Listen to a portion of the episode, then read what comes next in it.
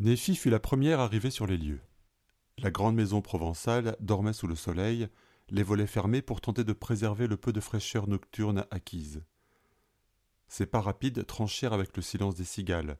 Elle monta les escaliers en trombe et ouvrit la première chambre, la plus spacieuse, la plus claire, en un mot, la meilleure.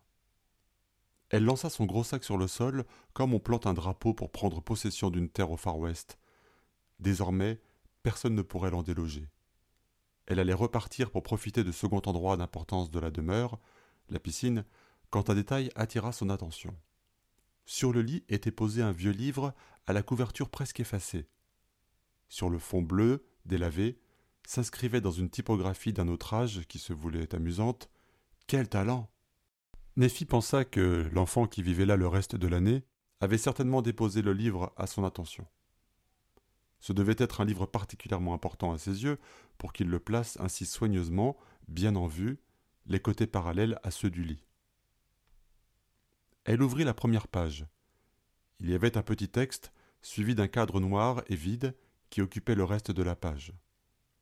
Quel talent offres-tu au héros? C'était bien mystérieux.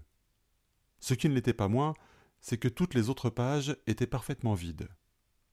Par ailleurs, Comment était-il possible que personne n'eût eu l'idée de remplir ce cadre auparavant? Peut-être que l'enfant, placé devant une énigme qui le dépassait, avait simplement laissé ce livre pour s'en débarrasser ou pour qu'on l'aide à la résoudre. Néphi, attiré par les bruits d'éclaboussures au dehors, laissa choir le livre et se précipita dans l'escalier en ôtant son t-shirt, découvrant le maillot de bain qu'elle avait eu la sagesse d'enfiler avant de partir pour ne pas perdre une seconde une fois arrivée. Elle retira les derniers vêtements, puis se jeta en criant dans la piscine, arrosant avec malice sa grand-mère et sa tante, qui finissaient de sortir les bagages de la voiture.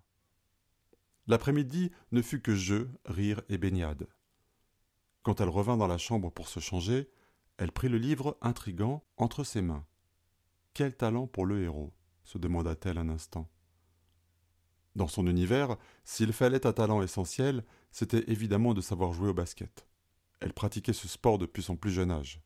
C'était sa passion. Il ne pouvait donc en être autrement. Munie d'un stylo qui traînait sur le bureau, elle écrivit C'est le meilleur joueur de basket de tous les temps. Quand elle eut posé le point final, le livre trembla une seconde entre ses mains. Elle tourna la première page et découvrit qu'un texte venait d'apparaître. Ça, c'est pas mal, s'exclama-t-elle.